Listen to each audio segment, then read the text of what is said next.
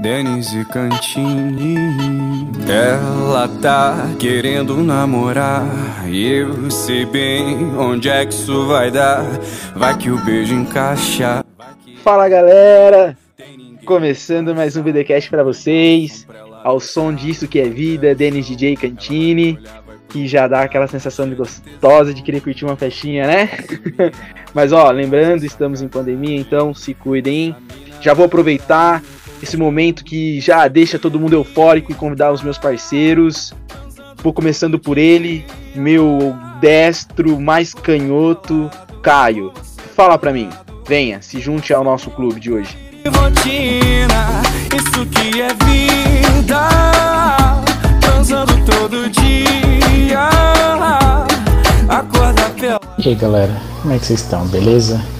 É, semaninha não foi muito fácil, né? Tipo, 4 de julho chegou tipo um pouquinho mais cedo aí. E esse é o meu destaque, o jogo da Copa do Brasil de São Paulo, que pegou o 4 de julho lá no Piauí. E comentar um pouquinho do jogo, porque foi um jogo bem estranho, um jogo feio, um jogo. Cara, que fazia muito tempo que eu não assistia uh, esse jogo assim tão, tipo, entre aspas, raiz, né? Só faltou, tipo, dog correndo no campo, mas esse vai ser o meu destaque inicial aí. Boa, Caio, boa. Jogo triste, viu? Jogo triste de se assistir. E você, meu querido amigo Mota, fala pra mim como você está e qual o seu destaque dessa rodada aí.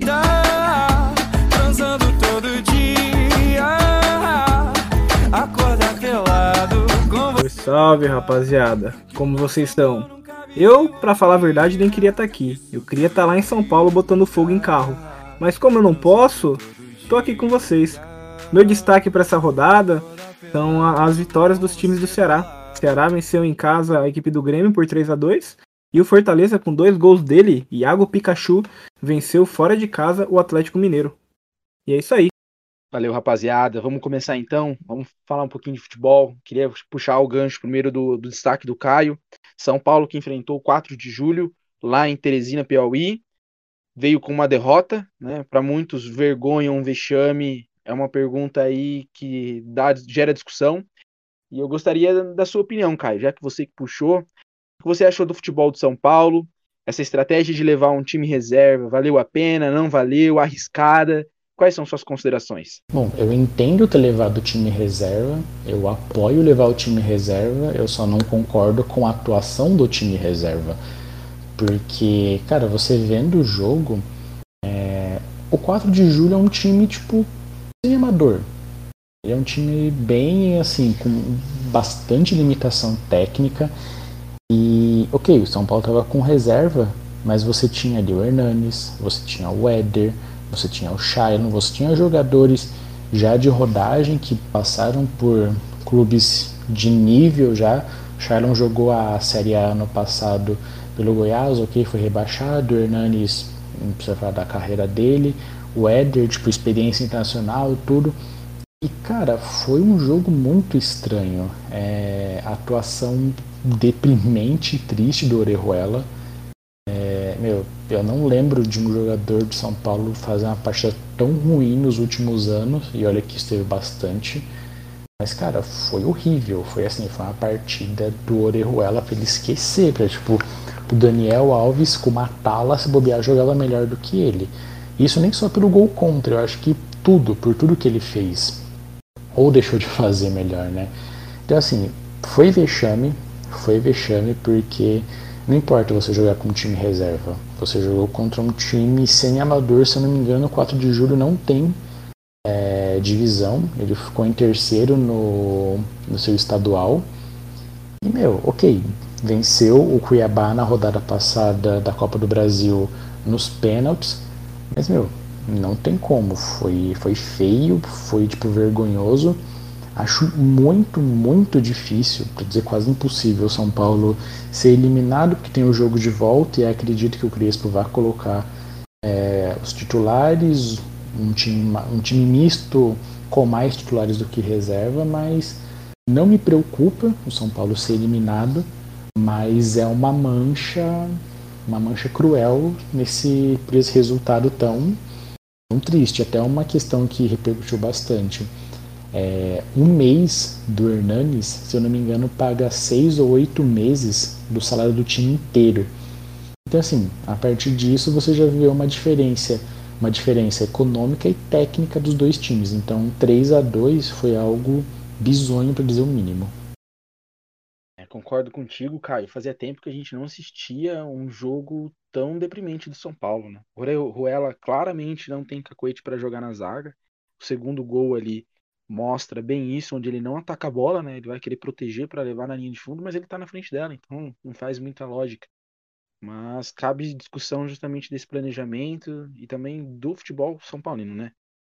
É, entre, em entrevista a Portal Gol, é, o diretor de futebol do São Paulo, Belmonte, em conversa com o jornalista Marcelo Razan, falou um pouquinho dessa questão, de como está sendo difícil o planejamento de treinos do São Paulo, principalmente que vindo do Campeonato Paulista, era joga, recupera, joga. Ele falou e comentou que muito pouco se treinou, não tinha como, não tinha tempo, né? Já que os jogos eram de 48, 40 e 48 horas praticamente, se a gente for ver. Grande parte. Então, que a previsão a partir de agora, né, isso na, na palavra do próprio diretor, é que com o campeonato voltando ao seu normal, jogos de quarta e domingo, praticamente direto, o São Paulo tende a usar mais o seu time titular ou variavelmente um misto ou outro. É importante destacar isso, porque a gente sabe que um time titular tem mais chance. E, na opinião agora, parte pessoal minha, a questão da derrota do 4 de julho só traz uma pressão desnecessária. Eu acho que dá para ganhar. Não vejo o São Paulo assim eliminado. Não acho que tá caótico, como por exemplo a situação do Corinthians, que perdeu para o Atlético Goianiense, um ótimo time, né? Muito mais difícil que a situação do São Paulo. Porém, é só aquela pressão que não precisava passar, né? Vai ter que jogar bem mais sério e vai ter que entrar com titulares, né? Lembrando que o jogo é terça-feira, às 7 horas da noite. Mota, né? Aproveitar que eu comentei do Corinthians, agora com, um, com uma dose de clubismo, qual o seu sentimento em ver mais uma derrota cachapante para pro Atlético Goianiense. Mais uma, pode pedir música no Fantástico, hein? Então, pessoal, vamos editar essa parte do podcast aqui, vamos cortar. Não quero falar do Corinthians, não. Tô desanimado. Olha, eu vou falar a verdade para vocês. Ontem eu comecei a ver o jogo. O jogo tava tão bom que fui jogar World of Warcraft. Tá difícil, rapaziada. Torcedor corintiano, nós tá lascado, cara. Pelo amor de Deus, que time nefasto, que time. Olha, patético em campo. Tô procurando não usar um xingamento mais pesado, que são os que passam pela minha cabeça, lembrando dos lances que eu vi de jogo ontem, cara. Perder para o Atlético Goianiense não, não é nada tão escandaloso, porque é um time bem armado, um time que fez um campeonato brasileiro decente ano passado, mas olha, perder da forma que perdeu os dois jogos, um absurdo. O Silvinho mal chegou no cargo e tá em pressão. O time pode render um pouco mais do que tá rendendo, não tá rendendo nada, né? Pode render mais porque tá, tá nulo. O time não joga. Um absurdo de feio. É, tenta três zagueiros, não dá certo. Tem a, a linha de quatro, também erra, é, perde. Tenta isso, tenta aquilo. O Silvinho vai ter muita dor de cabeça. Eu já fiz minha previsão pro, pro pessoal aqui. Eu acho que o Silvinho não vai durar muito no cargo. Acredito que mantendo esse resultado aí, caindo na Copa do Brasil, já vai cair uma pressão super alta em cima dele. Perdeu o derby Palmeiras, que não, não tá muito longe, não. Acredito daqui umas duas, três semanas. Acredito que ele já vai ser demitido, porque o time não tá apresentando nada. Joga sem centroavante, não joga. Joga com centroavante, não joga. Joga com quatro, com uma linha de quatro, com dois zagueiros, dois laterais, não joga. Joga com três zagueiros, não joga. O Corinthians não joga. Dá desânimo assistir. Você liga na televisão para ver o Corinthians, você tem o quê? tem um desgosto. Eu só consigo desabafar. É desgostoso ver o Corinthians jogar. E isso não é de agora, não é uma culpa do Silvinho, apesar dele ter chego e não mudado nada. É um problema estrutural do clube que vem há anos e essa pressão vai aumentar muito quando a gente for, e provavelmente vai ser. A esperança nunca, nunca morre, porque a gente é corintiano, acredita até o final, mas bem provável que a gente caia na Copa do Brasil. E aí tem a questão financeira, mesma coisa do São Paulo. O Corinthians precisa de dinheiro, Copa do Brasil paga bem. Ninguém esperava essa eliminação para o Atlético Goianiense. Caiu de paraquedas. E vamos ter que lutar. Corintiano esse ano vai sofrer, mas se Deus quiser, espero que Deus nos abençoe e que a gente consiga ter uma temporada de não ganhar nada, que eu sei que a gente não vai ganhar, mas pelo menos não passe nenhum sufoco, não passe nenhum aperto e não, não corra risco de ser rebaixado, porque aí seria extremamente desastroso para a gestão do Corinthians. E é isso que eu tenho para falar do Coringão. Caio, você esperava mais uma derrota do Corinthians pelo Atlético Goianiense ou foi uma surpresa uh, esse placar um pouquinho elástico também em futebol apresentado pelo Atlético Goianiense? Mano, eu, eu não vi o começo do jogo. Pra falar a verdade, eu não, eu não assisti o jogo, sendo bem sincero. Mas eu cheguei em casa antes do trabalho e, cara, eu vi tipo 2 a 0 com 30 minutos no primeiro tempo. Tipo, mano, você tomar 2 a 0 em casa é, é algo surreal. Tipo, ok, né, o elenco do Corinthians é limitado, tudo. Mas, cara, é um argumento que muita gente usa. Eu não sei se é um argumento válido. Sendo sincero, não tenho opinião sobre ele é a questão da torcida. Ah, se tivesse a torcida não teria jogando assim. Cara, olha o elenco do. Olha o elenco do Corinthians. Você tem o Luan que não rende desde 2018. Você tem o Ramiro que vai sair. Você tem o Jô, tipo. Mano. O Jô, tipo, tá o dobro do tamanho dele.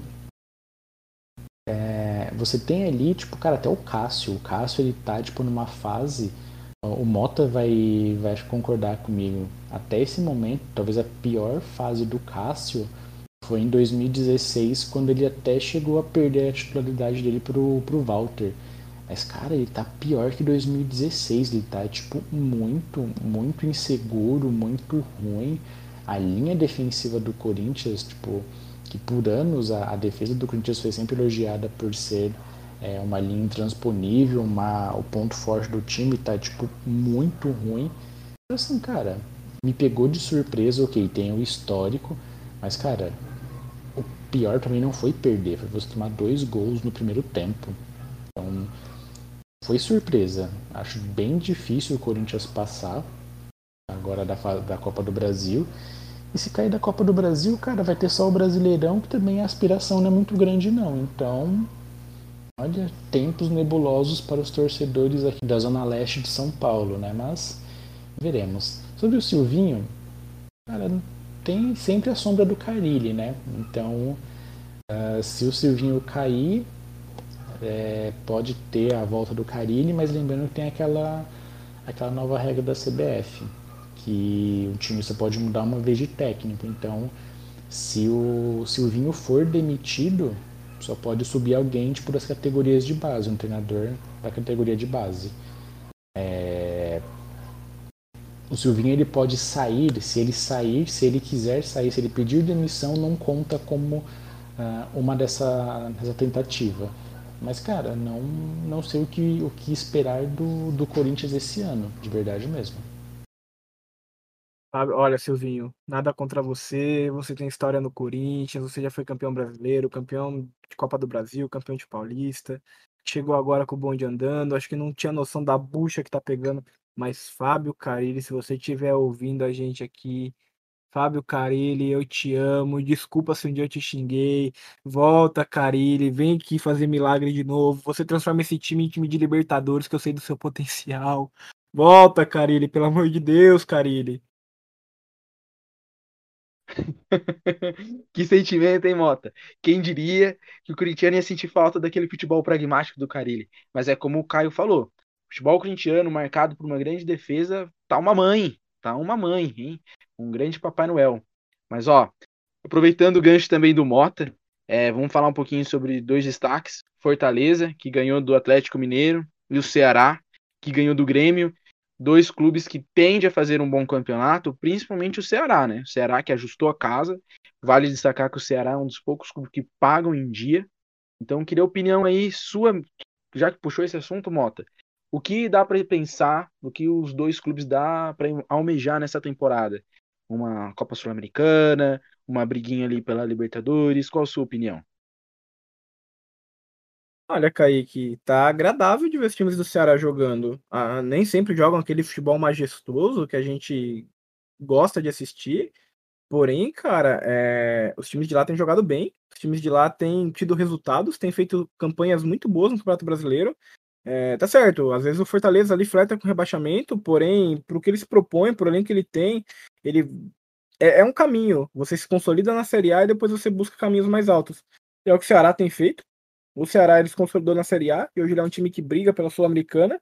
E tendo as vagas para Libertadores, eu não duvido que em breve ele vai ser um time brigando ali por Libertadores, principalmente com essa continuidade do Guto Ferreira, que é um baita de um treinador, um cara que eu gosto muito do trabalho dele. E o Ceará e o Fortaleza também bem, cara, com um treinador de fora, apostando estrangeiro, ganhou o campeonato cearense, tá bem, é, tem tudo para fazer um bom campeonato, trouxe peças importantes, alguns jogadores rodados na própria Série A e tem tudo para fazer um campeonato surpreendente, cara. Não, assim, acredito que são dois times que podem brigar ali naquela zona intermediária para Sul-Americana, mas não veria com assombro se um dos dois classificasse para uma pré-Libertadores, por exemplo. Tem capacidade, potencial e estão se organizando para alcançar essas metas a médio e longo prazo e com merecimento. Os dois times, principalmente também para o Ceará, né, Mota? O Ceará aí que já brigou forte no passado tende a montar um grande time novamente, dando continuidade ao trabalho uh, do técnico. Então, acredito aí que a gente tem, tem esperança no Guto Ferreira também. Caio, você acredita que o Ceará pode, enfim, brigar por uma Libertadores do começo ao fim do campeonato?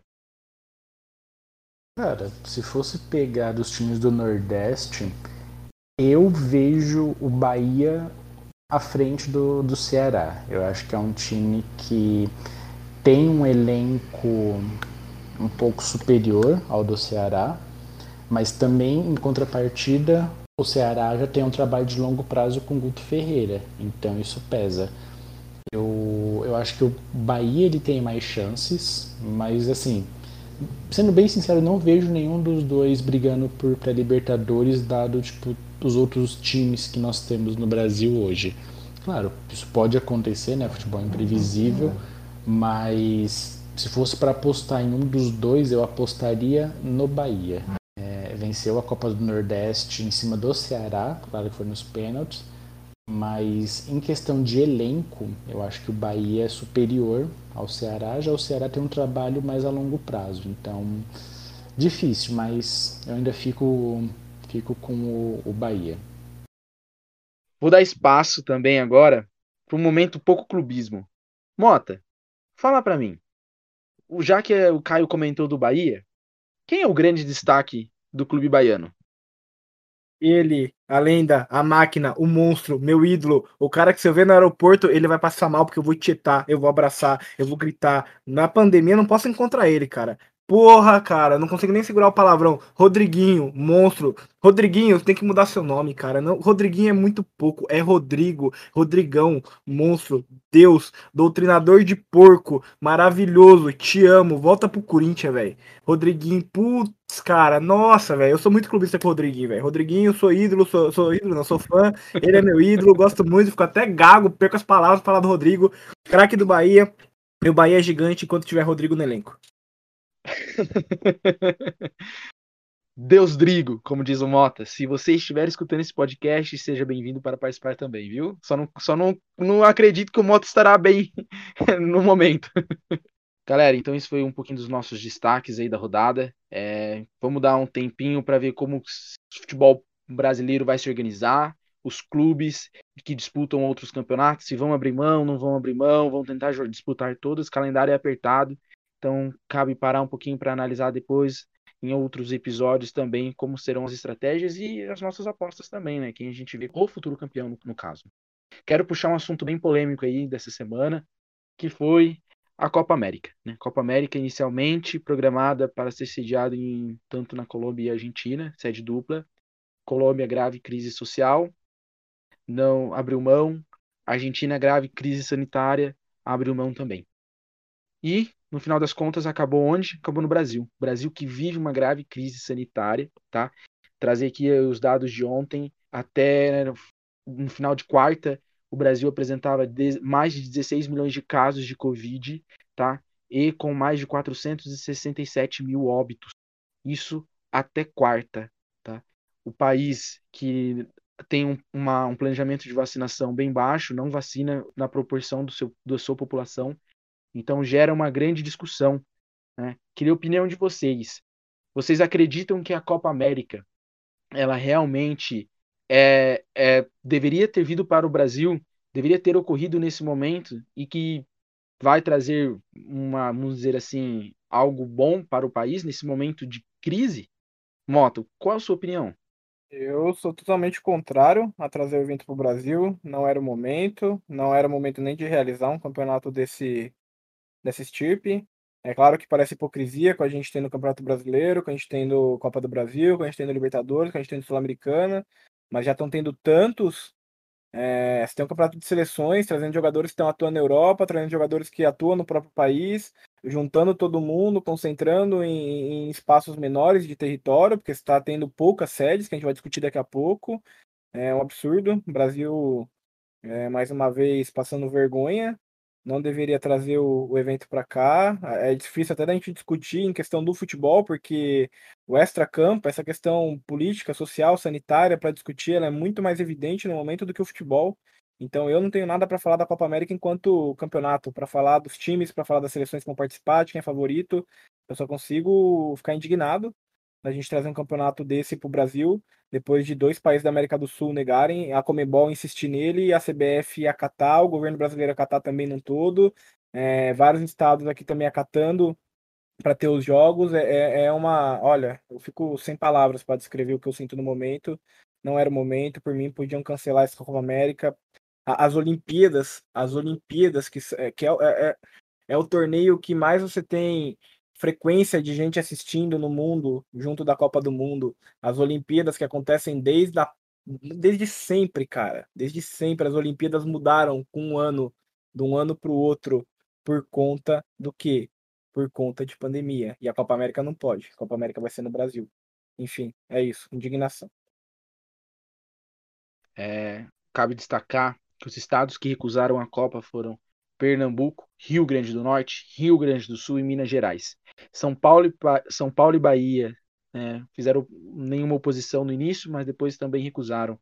E já que você comentou, Mota, essa questão dos estados que vão sediar, cabe, vou, vou comentar também os estádios. Os estádios que ficaram responsáveis aí pelas partidas da Copa América são o Mané Garrincha em Brasília, Newton Santos e o Maracanã no Rio de Janeiro, Arena Pantanal em Cuiabá e o Olímpico em Goiânia apoia a sua indignidade. Mas antes de falar um pouco mais, queria ouvir o Caio. Caio, o que você pensa sobre essa Copa América no nosso país? Então, é, eu vou. Eu não vou falar muito da questão sanitária, porque acho que é chovendo molhado, né? A Mota já, já comentou. Mas eu quero pegar uma questão até um pouco mais política mesmo, dentro da CBF. Se a gente for parar para pensar, é, nos últimos anos nós tivemos Copa América 2016, é assim, pegando o, o calendário correto. Nós tivemos em 2015, que foi a Copa América no Chile, 2016, que foi a Copa América Centenário nos Estados Unidos, 2019, que foi no Brasil, e 2021 agora no Brasil. Então, dentro de 15, 15 19, em seis anos mais ou menos, nós tivemos quatro edições da Copa América. Por que não cancelar essa, é, já que a gente está vivendo no contexto de pandemia? por conta de dinheiro. É, o torneio, a Copa América, ela rende tipo 4 milhões de dólares para cada confederação, para Comembol, para a CBF, para a AFA, para todas as, as confederações que participam, e 10 milhões aos campeões. E além disso, a Comembol já vendeu os direitos de publicidade e direitos de transmissão para as emissoras. Então assim, já está vendido a, a CBF precisa entregar esse campeonato, porque já foi vendido. E, e se a gente for parar para pensar, beleza, por que o Brasil? Vamos puxar um pouquinho mais ou menos ali, tipo começo de maio, teve o escândalo da CBF, onde pegaram ligações, pegaram vídeos do Rogério Caboclo, presidente da CBF, é, recebendo instruções do é, José Maria Marinho, e do Marco Polo Del Nero. Mentira, só do Marco Polo Del Nero. Só que tem um pequeno porém. Marco Polo Del Nero ele está banido do, do esporte, está banido da CBF. Então, de certa forma, por esses vídeos que foram vazados, por esses áudios, deu a entender que o caboclo ele é um fantoche do Del Nero. O Del Nero é quem dita é, as regras, dita toda a, a movimentação da CBF e da seleção. Porque a CBF, o produto da CBF é a seleção. Tanto que a gente já pode até comentar o quanto que ela é, descaracteriza e, e, não valoriza os seus produtos, que são a Copa do Brasil e o Brasileiro, porque a, a seleção é o que realmente dá lucro para a CBF. De maneira geral, é uma questão de lucro. E tá, por que no Brasil? É, por que, que o, caboclo, o caboclo aceitou? O, o presidente da, da Comembol, o Alejandro Domingues, ele fez a proposta. Por que o caboclo aceitou? Porque em uma possível questão de impeachment, ele já tem um aliado, ele já tem um aliado de uma, de uma entidade que é a Comembol. Para aquela questão, é tropa de elite. Você quer rir, tem que fazer rir. O, o caboclo ajudou o, o Domingues a fazer todo uma, um esquema para ele não perder o dinheiro de publicidade e direito de transmissão que ele já tinha vendido. E aí, num futuro julgamento, algo do tipo, o Domingues pode ajudar o caboclo. Então, é uma questão de politicagem e lucro. Por isso a Copa América veio para o Brasil, porque o caboclo vai precisar de toda ajuda possível em questões institucionais para um possível impeachment, porque ele está em investigação, tem toda uma questão é, por trás desses áudios, desses vídeos vazados é, do Del Nero, dando a entender que quem manda ainda na CBF é ele. Então, é uma questão assim, a Copa América, para falar a verdade, é, tirando esse, esse, lado sanitário, como eu já falei, ela é a ponta do iceberg para a bomba que vai estourar na CBF daqui a algum tempo. E até uma questão que eu estava vendo agora é os jogadores tem, existem jogadores na seleção brasileira, isso eu vi agora, tipo, a gente tá gravando aqui o podcast, não querem jogar a Copa América. É, não, o Tite não falou quais jogadores eram, é, não disse as razões, por mais que a gente já imagine, não é? Mas, ou seja, a gente pode ter uma Copa América que não tem o seu que o, a sua seleção sede não vai jogar. Então, é um existe uma chance ainda dessa dessa competição não existir. E se a gente for parar para lembrar, 2001 a Copa América que foi na Colômbia, ela foi boicotada por vários times. Muitos jogadores brasileiros não jogaram a Copa América. A seleção argentina é, mandou sua seleção C, D. E lembrando que a Argentina daquele ano foi a primeira assim, disparada das eliminatórias treinada pelo Bielsa. Claro que depois caiu na fase de grupos na Copa América. Mas era uma Argentina muito forte. Uh, era um Uruguai que também não participou. Era um Uruguai também interessante então, assim, não é a primeira vez que, que jogadores boicotam uma, uma Copa América. Agora é esperando para ver como que vai ser o desenrolar de toda essa questão que está acontecendo agora mesmo. Rapaziada, vocês viram algum jogador da seleção brasileira se posicionando contra a Copa América? Eu não lembro de nenhum jogador, assim, de cabeça das matérias que eu li recentemente na mídia, no Twitter, eu não vi nada, não.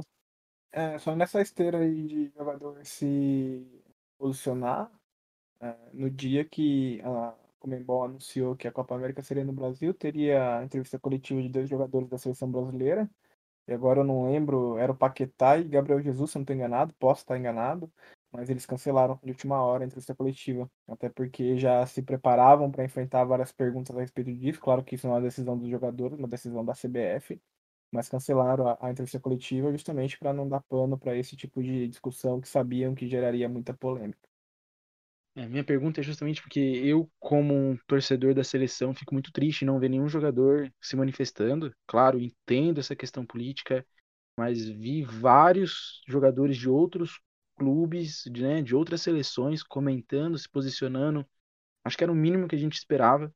É, eu, Kaique, me recuso a palpitar sobre Copa América no sentido futebolístico, porque estou totalmente contrário a, a essa eleição, a essa escolha de sede.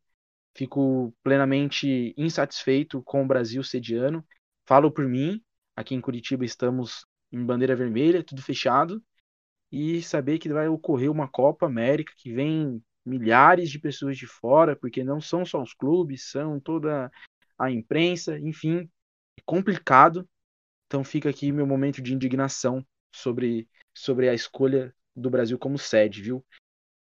Uma informação de última hora aqui, ó, de acordo com a Rádio Gaúcha, jogadores da seleção que atuam no futebol europeu não desejam participar da, da Copa América.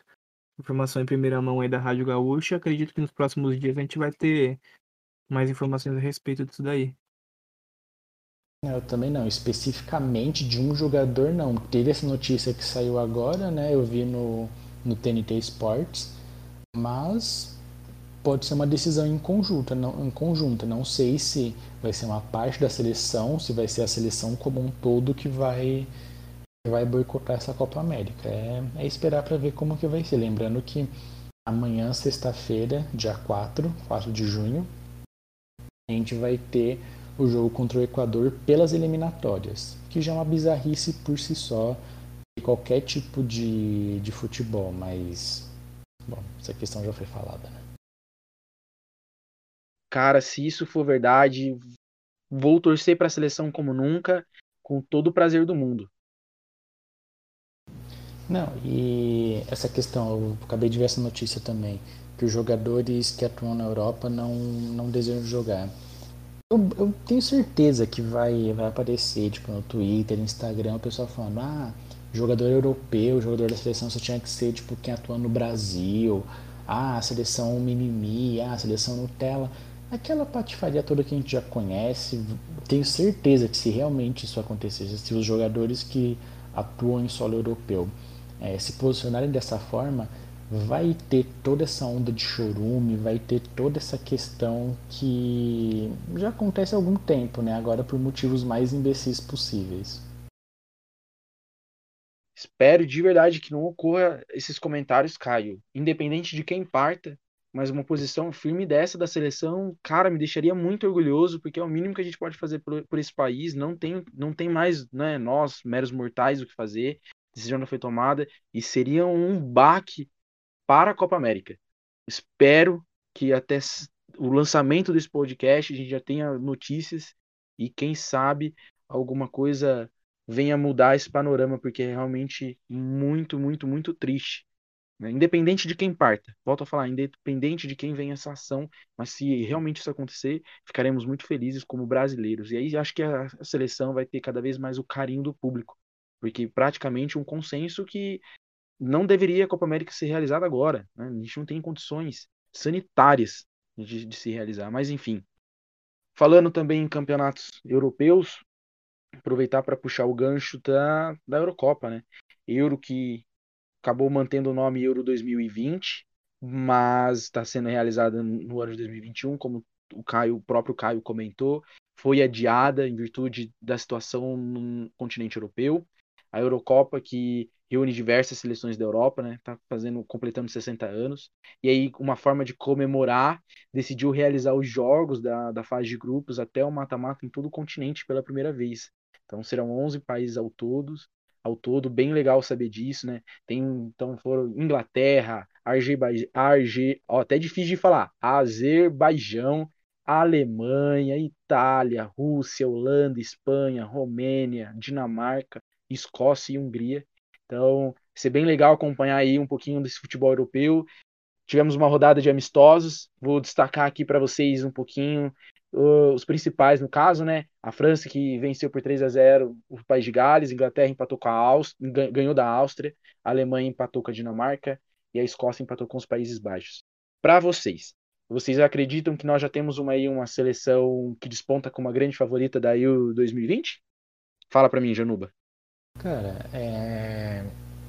eu não queria apostar na França, mas eu vou apostar na França por conta de um nome a volta do Benzema. É, se você for pegar os, os jogadores que foram convocados para essa Eurocopa, boa parte, acho que se eu não me engano, vai 80% ali, é, são os jogadores que venceram a Copa do Mundo de, de 2018.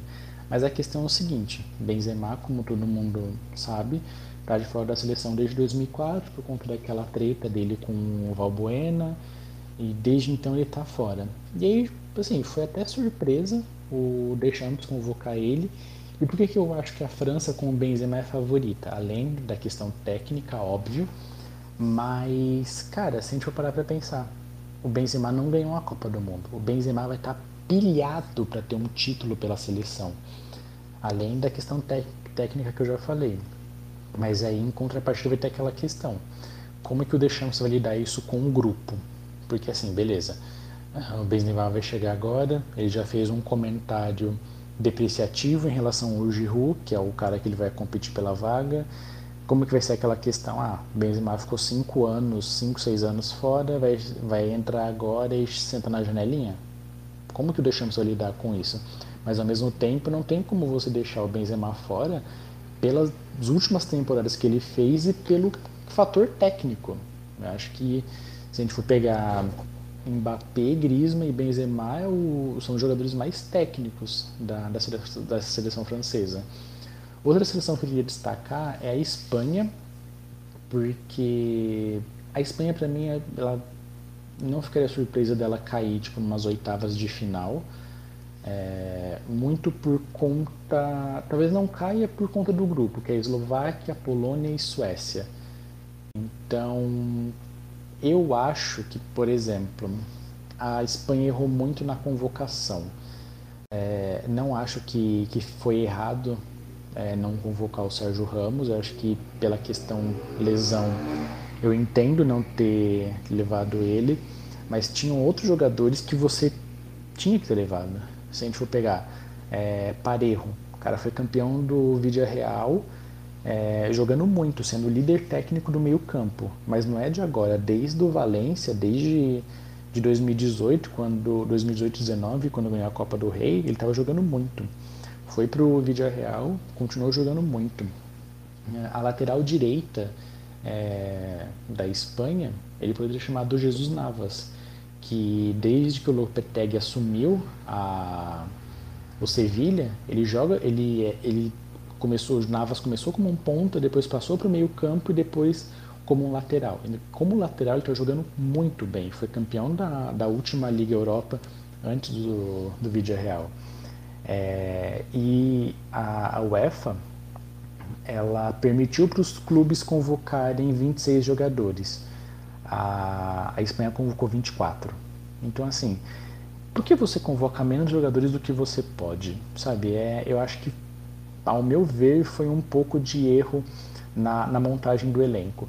E um último jogador que eu queria pontuar que foi um, para mim, ali faltou bastante, não entendi porque o Luiz Henrique não levou ele, é o Iago Aspas, foi é o nome do Celta de Vigo, foi um dos líderes de assistência do, do Campeonato Espanhol, se eu não me engano, posso estar errado, foi o líder de assistências então, assim, é, eu, é uma seleção que provavelmente cai nas oitavas, dependendo de quem pegar.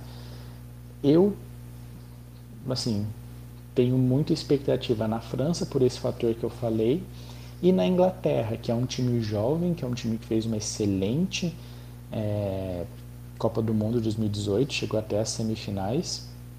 E na Bélgica, né, porque é, por conta dos talentos da tão falada geração belga, está começando a se renovar em alguns pontos, mas assim, os seus dois principais jogadores estão lesionados. O De Bruyne se lesionou na final da, da Liga dos Campeões e o Hazard não joga há dois anos. Então, assim, é, a Bélgica está sem dois dos seus principais líderes técnicos. Em compensação, tem o Lukaku, que teve a temporada da vida dele. Então eu pontuaria acho que essas três seleções, França, Bélgica e Inglaterra, com um leve favoritismo para a França.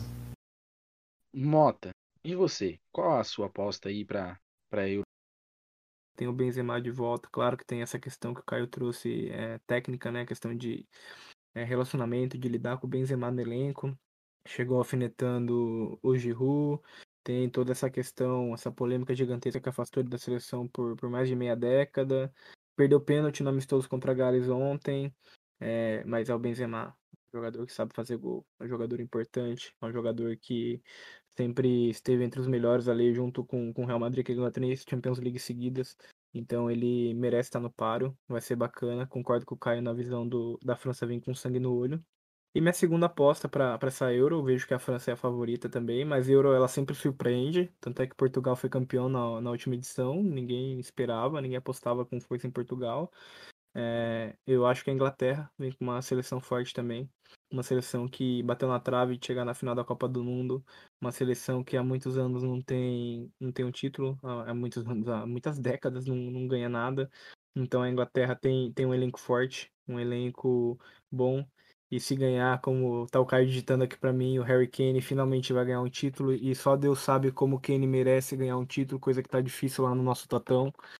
Então, eu vejo que a Inglaterra tem elenco para brigar, tem um time decente, com jogadores bons para todas as posições.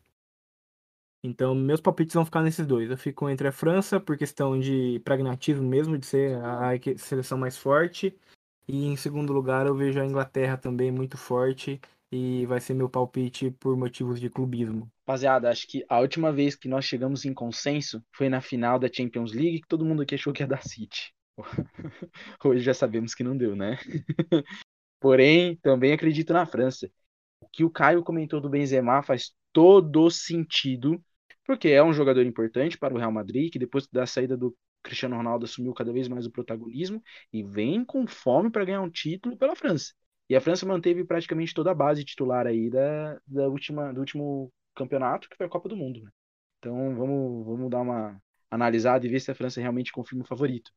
E a Inglaterra é outra seleção, né? Que cabe dar uma olhadinha aí. Tem, uma jo tem jovens promessas que fizeram ótimos campeonatos ingleses. É, vamos destacar aí o Declan Rice, de destacar também o Saka do Arsenal. Então vamos ver, vamos ver o que, come, o que vem para essa Euro. A Euro que começa no dia 11 de junho às 4 horas, né? Com, o confronto Turquia versus Itália tá? Então aí já temos na semana que vem esse início e a final no dia 11 de julho em Wembley, em Londres, tradicional Wembley, né?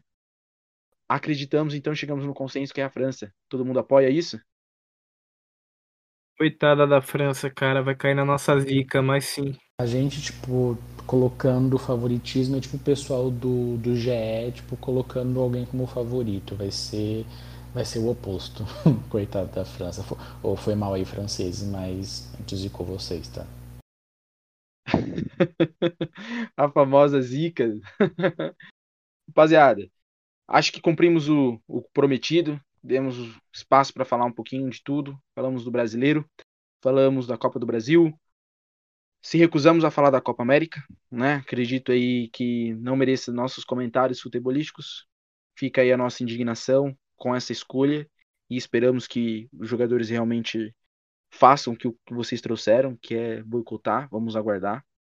E falamos um pouquinho da Euro, né? Então, convido a, os nossos ouvintes a participarem da Euro, assistindo, comentando e, claro, ouvindo o nosso BDcast. Né? Dou espaço aí agora também para que vocês possam começar as despedidas, aquele momento triste. Então, Mota, comece você que, que você tem para falar e desejar para esses ouvintes? Vale um último adendo aqui, que a Euro inclusive se dividiu em diversas sedes justamente para controle de população, não só a questão da homenagem né, aos 60 anos de Eurocopa, mas também a questão sanitária.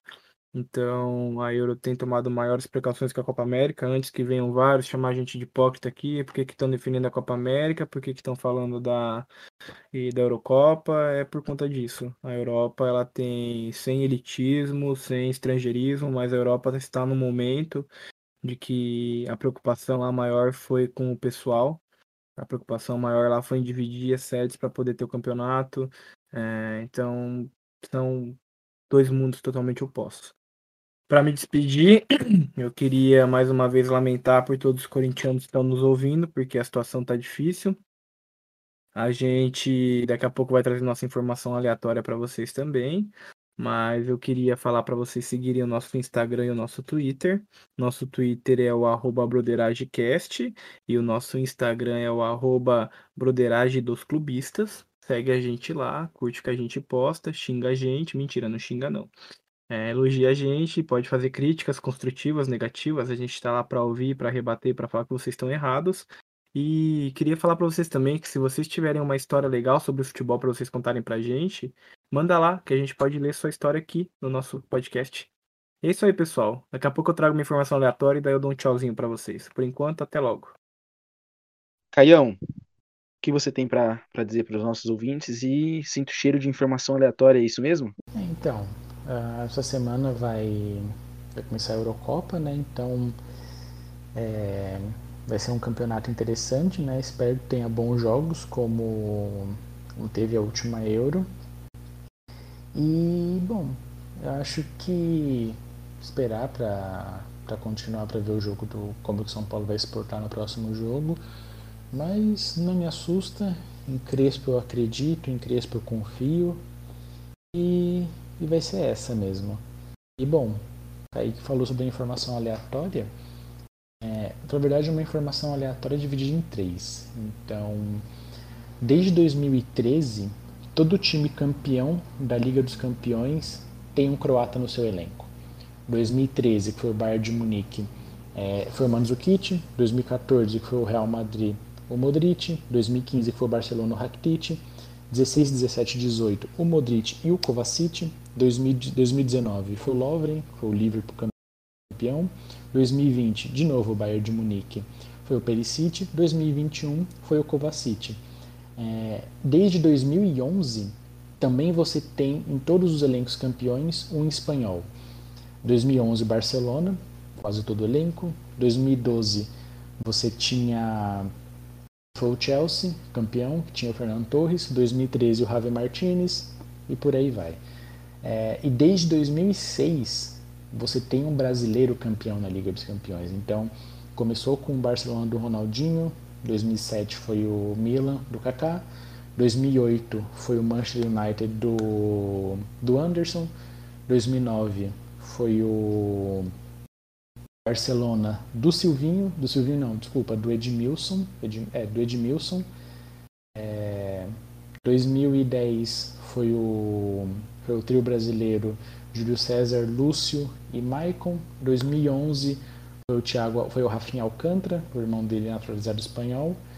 2012, Davi Luiz. 2013, o Dante, que conhece os alemães. 2014, Marcelo. E por aí vocês já, já conseguem saber quem foram, quem foram os brasileiros campeões da última Liga dos Campeões. E é isso, galera.